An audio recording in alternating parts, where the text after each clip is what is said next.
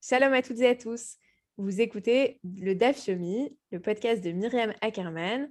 Ce soir, comme euh, depuis quelques jours et pour quelques jours encore, ce n'est pas euh, Rav Myriam euh, qui va vous commenter la page de Gemara du jour pour ces quelques premiers jours de son congé maternité. elle nous fait l'honneur de pouvoir prendre son relais. donc ce soir, on a l'honneur de commenter et de vous partager nos réflexions sur le dev du jour. Nous, c'est qui? C'est Anna Klarsfeld et Anna Gourdikian. On a créé le cercle d'études du Tanar Ladaat. Euh, et, euh, et on, euh, étudie d'habitude donc plutôt le Tanar. mais cette semaine, on est heureuse, enfin aujourd'hui en tout cas, on est heureuse de pouvoir étudier avec vous le DAF de Gmara.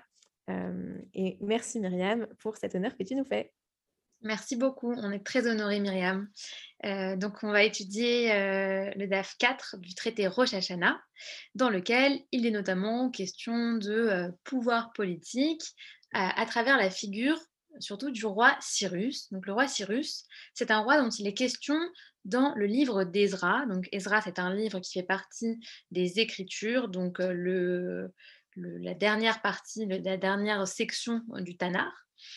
Euh, c'est un roi en fait euh, qui apparaît dans l'entre-deux temples, entre la destruction du premier temple et la construction du premier temple. Et c'est le premier roi qui permet aux Juifs de retourner à Jérusalem pour reconstruire le temple. Donc a priori, c'est un roi assez gentil puisqu'il leur permet de revenir à Jérusalem. Mais c'est un gentil roi gentil. c'est un gentil roi gentil. Euh, mais les sages se questionnent à son propos et émettent plusieurs réserves en fait, ce qui est intéressant, ce, que nous, ce qui nous a frappé, Anna et moi, à la lecture et à l'étude en, en de, ce texte, c'est justement que les sages, en émettant plusieurs réserves qu'on va vous, exposer dans un instant, semblent beaucoup se méfier, prôner une vraie méfiance vis-à-vis de Cyrus, qui pourtant a l'air d'être un roi plutôt bienveillant. Et donc, on va se poser la question, après vous avoir exposé euh, ces, quelques, ces quelques réserves, ces quelques arguments des sages contre Cyrus, pourquoi de façon générale les sages euh, du, Talmud semblent se méfier euh, des rois non juifs. Donc, premier argument, d'abord, pour lequel, pourquoi on nous dit que Cyrus, même s'il a autorisé les Juifs à retourner à Jérusalem et à reconstruire leur temple, pourquoi est-ce qu'on ne peut pas vraiment lui faire confiance au fond? Le premier argument qu'on nous donne, c'est l'idée que, certes, Cyrus nous a autorisé à reconstruire notre temple, mais finalement, quelle était son intention derrière? Et c'est vrai que dans le texte du livre d'Ezra, on nous dit que euh, le roi Cyrus dit, euh, aux, Juifs, euh, retournez à Jérusalem, reconstruisez votre temple et faites des sacrifices et priez pour moi et pour mes fils. Donc on a l'impression, nous disent les sages de la Gemara, que finalement Cyrus, ce qu'il veut, c'est que les Juifs pris pour lui, pris pour ses fils, et finalement que euh, amènent euh, leur Dieu, euh, qu'ils amènent Hachem, dont Cyrus paraît convaincu de la puissance, qu'ils l'amènent à être lui-même bienveillant vis-à-vis de Cyrus. Donc c'est un peu un donnant-donnant, c'est-à-dire Cyrus est sympa avec les Juifs pour qu'ensuite le Dieu des Juifs soit sympa avec lui. Et donc là, vous allez nous dire, bah oui, mais tout le monde fait ça, non? Tout le monde aussi prie en faisant des demandes et un peu par intérêt. Eh bien, c'est exactement ce que répond euh, un autre sage euh, voilà, à cet argument. Et on lui répond Ah oui, oui, euh, c'est vrai, tout le monde prie aussi en demandant des choses. mais l'Agmara nous dit que c'est très simple de répondre à cette question. Pourquoi est-ce que dans le cas de Cyrus, c'est moins bien? Parce que dans le cas de Cyrus, sa prière, elle est conditionnelle. Si un juif prie voilà, en demandant des choses, il sait que s'il ne les obtient pas, il ne va pas venir euh, se, plaindre auprès de Dieu. Alors que Cyrus, lui, qui n'est pas juif, qui n'est pas juif, viendra se plaindre auprès de Dieu si il, n'obtient pas tout ce dont tout ce qu'il a demandé. Et donc c'est pour ça que sa prière à lui n'est pas vraiment sincère. Et euh, donc ça c'est le premier argument que nous opposent les sages. Je ne sais pas ce que tu en penses, Anna, de cet argument, mais je l'ai trouvé euh, assez intéressant. Je trouve que c'est un. J'ai trouvé que cette, cette, histoire de, on dirait presque le mandat impératif et non impératif. Euh, est-ce que quand on prie Dieu, euh, on doit absolument attendre un résultat? Est-ce qu'il y a une obligation de résultat à la prière? Comme si, lors de la prière de Cyrus, il y avait une vraie obligation de résultat. Il y a la question de la prière, il y a aussi la question de la, de la tzedaka. Il y a la question de quand, quand on donne la Gemara, dit en même temps, quand on donne, quand on, donne euh, pour la Tzedaka, euh, quand on donne en se disant, bah voilà, euh, ça va me gagner une place dans le Olam Abba, on considère quand même que la mitzvah a été vraiment accomplie. et donc, et donc effectivement, l'intention, les intentions, elles sont, on ne sait jamais ce qu'elles sont. et est-ce que c'est sur la base des intentions qu'on doit juger ou est-ce que c'est sur la base des actions? Et pourquoi c'est différent euh, quand on considère quelqu'un de juif ou de pas juif euh, C'est une question qui est hyper intéressante. Et, euh, mais je trouve que, sans spoiler ce qu'on veut vous dire un peu plus tard, mais effectivement, on voit que les rois non juifs, ils ont une forme d'inconstance dans leur rapport aux juifs et qu'effectivement, ce n'est pas complètement absurde de la part des sages d'imaginer que Cyrus, si son intérêt n'est pas satisfait, s'il n'obtient pas ce qu'il pense obtenir grâce aux prières des Juifs, euh, il peut très bien euh, revenir sur sa bienveillance et finalement euh, se montrer beaucoup moins sympathique vis-à-vis des Juifs. Et donc c'est la crainte du deuxième argument utilisé par les sages, puisque les sages nous disent, deuxième argument contre Cyrus, en fait, quand Cyrus dit de reconstruire le temple, il commande de mettre du, du, bois dans la construction du temple. Et les sages, un autre sage répond à cet argument en disant bah oui, mais le temple, de toute façon, le temple de Salomon, même le premier temple, avait été construit avec du bois. Et la c'est quoi le problème du bois, Anna? C'est quoi le problème du bois? Alors, le problème du bois, évidemment, c'est que le bois, c'est inflammable. Et donc, il aurait demandé la construction du temple avec du bois pour que si jamais les Juifs ne suivent pas vraiment euh, le chemin qu'ils désirent qu'ils prennent, alors ils pourraient euh, complètement euh, détruire le temple une seconde fois, et ce serait beaucoup plus simple de détruire le temple s'il est construit avec des matériaux inflammables plutôt que s'il est construit complètement en pierre.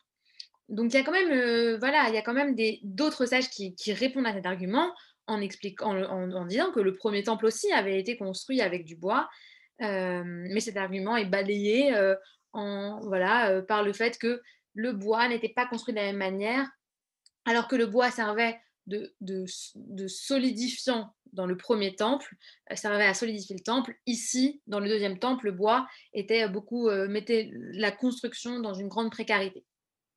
Donc, donc deuxième argument pour lequel il faut se méfier de Cyrus, certes, il nous a permis de reconstruire le temple, mais en mettant du bois dedans, et donc, à tout moment, il se retourne contre nous et il s'enflamme contre nous.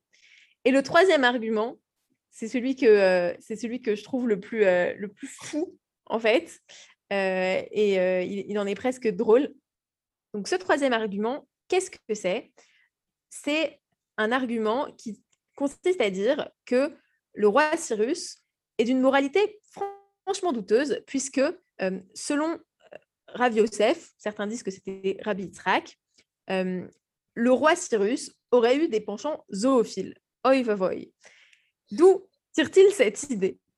D'un verset, d'un passouk du livre de Néhémie, qui nous dit que à côté du roi était assise sa compagne, mais en fait sa compagne, c'est un terme en hébreu qui, se dit shegal et qui peut aussi être traduit, nous, nous disent ces sages, par euh, une chienne. Et ils sous-entendent par cela que euh, le roi aurait une chienne qui s'assierait à côté de lui pendant les, pendant les banquets royaux, sous-entendu avec lequel il aurait oi va des relations sexuelles. et là, à ce moment-là, cet argument qui semble quand même très tiré par les cheveux, il n'y a pas que moi qui pense que c'est tiré par les cheveux, puisque l'Agmara dit, mais attendez, ce terme de Shegal, il apparaît à d'autres moments du Tanar. Euh, et dans ces autres moments du Tanar, euh, il est associé à quelqu'un, en tout cas un personnage qui boit du vin. Or, un chien ne peut pas boire du vin, donc c'est complètement absurde. Ça ne peut pas vouloir dire euh, chienne, ce terme. Mais l'Agmara répond, ce n'est pas difficile, peut-être que cette chienne avait été entraînée à boire du vin. Donc, euh, je trouve ça quand même assez drôle jusqu'où les rabbins, de, les, sages de la Gemara sont prêts à aller dans leur raisonnement pour dire que Cyrus n'est pas digne de confiance. Ils sont prêts à, voilà, euh, on dirait en tout cas qu'ils inventent des histoires euh, un peu tirées par les cheveux pour justifier leur méfiance. Et donc toute cette presque, on pourrait presque la qualifier de mauvaise foi, a-t-elle a-t-elle une vraie raison d'être? Euh, si on se plonge un peu dans l'histoire du Tanar, puisqu'on vous l'a dit en début de podcast avec Anna, on est, des grosses euh, nerds du Tanar et donc du coup on y revient toujours. Euh, si on se plonge un peu plus dans l'histoire du Tanar, on voit que l'histoire et les relations entre les juifs et le pouvoir politique sont aussi entre des moments de grand amour et des moments euh, de grand désespoir et, de haine. On peut prendre par exemple l'exemple de Joseph. Donc Joseph, c'est le fils de Jacob. Il est euh, donc trahi par ses frères, euh, mis en prison en Égypte, et finalement, parce qu'il se rend très utile au pharaon, il arrive à grimper l'échelle sociale et devenir vice-roi d'Égypte, parce qu'il arrive notamment à interpréter les rêves de pharaon en, prévenant une famine pour l'Égypte, donc il se rend extrêmement, extrêmement utile pour le pays. Et euh, lorsqu'il retrouve ses frères des années plus tard, euh, ils sont placés sous la protection euh, du pharaon dans une région spécifiquement qui leur est spécifiquement attribuée, dans laquelle ils vont pouvoir commercer, dans laquelle ils vont pouvoir vivre et, et, avoir une vie tout à fait, tout à fait correct, même plus que correct, puisque euh, au tout début du livre de l'Exode, on peut lire que euh, c'était une époque florissante pour les Juifs à ce moment-là. Et qu'est-ce qui se passe euh, à ce moment-là de, l'histoire? Un nouveau pharaon, au tout début du livre de l'Exode, arrive. Il ne se souvient plus de la période de Joseph et il décide, parce qu'il voit cette, cette région où ce ne sont pas des Égyptiens qui vivent, une région dans laquelle un, autre peuple vive, vit et, a l'air menaçant, enfin en tout cas lui se sent menacé par ce peuple, et décide donc de, euh, rendre le décret que vous connaissez tous, de euh, tuer tous les premiers-nés mâles euh, nés des Hébreux. Et ensuite de les réduire en esclavage.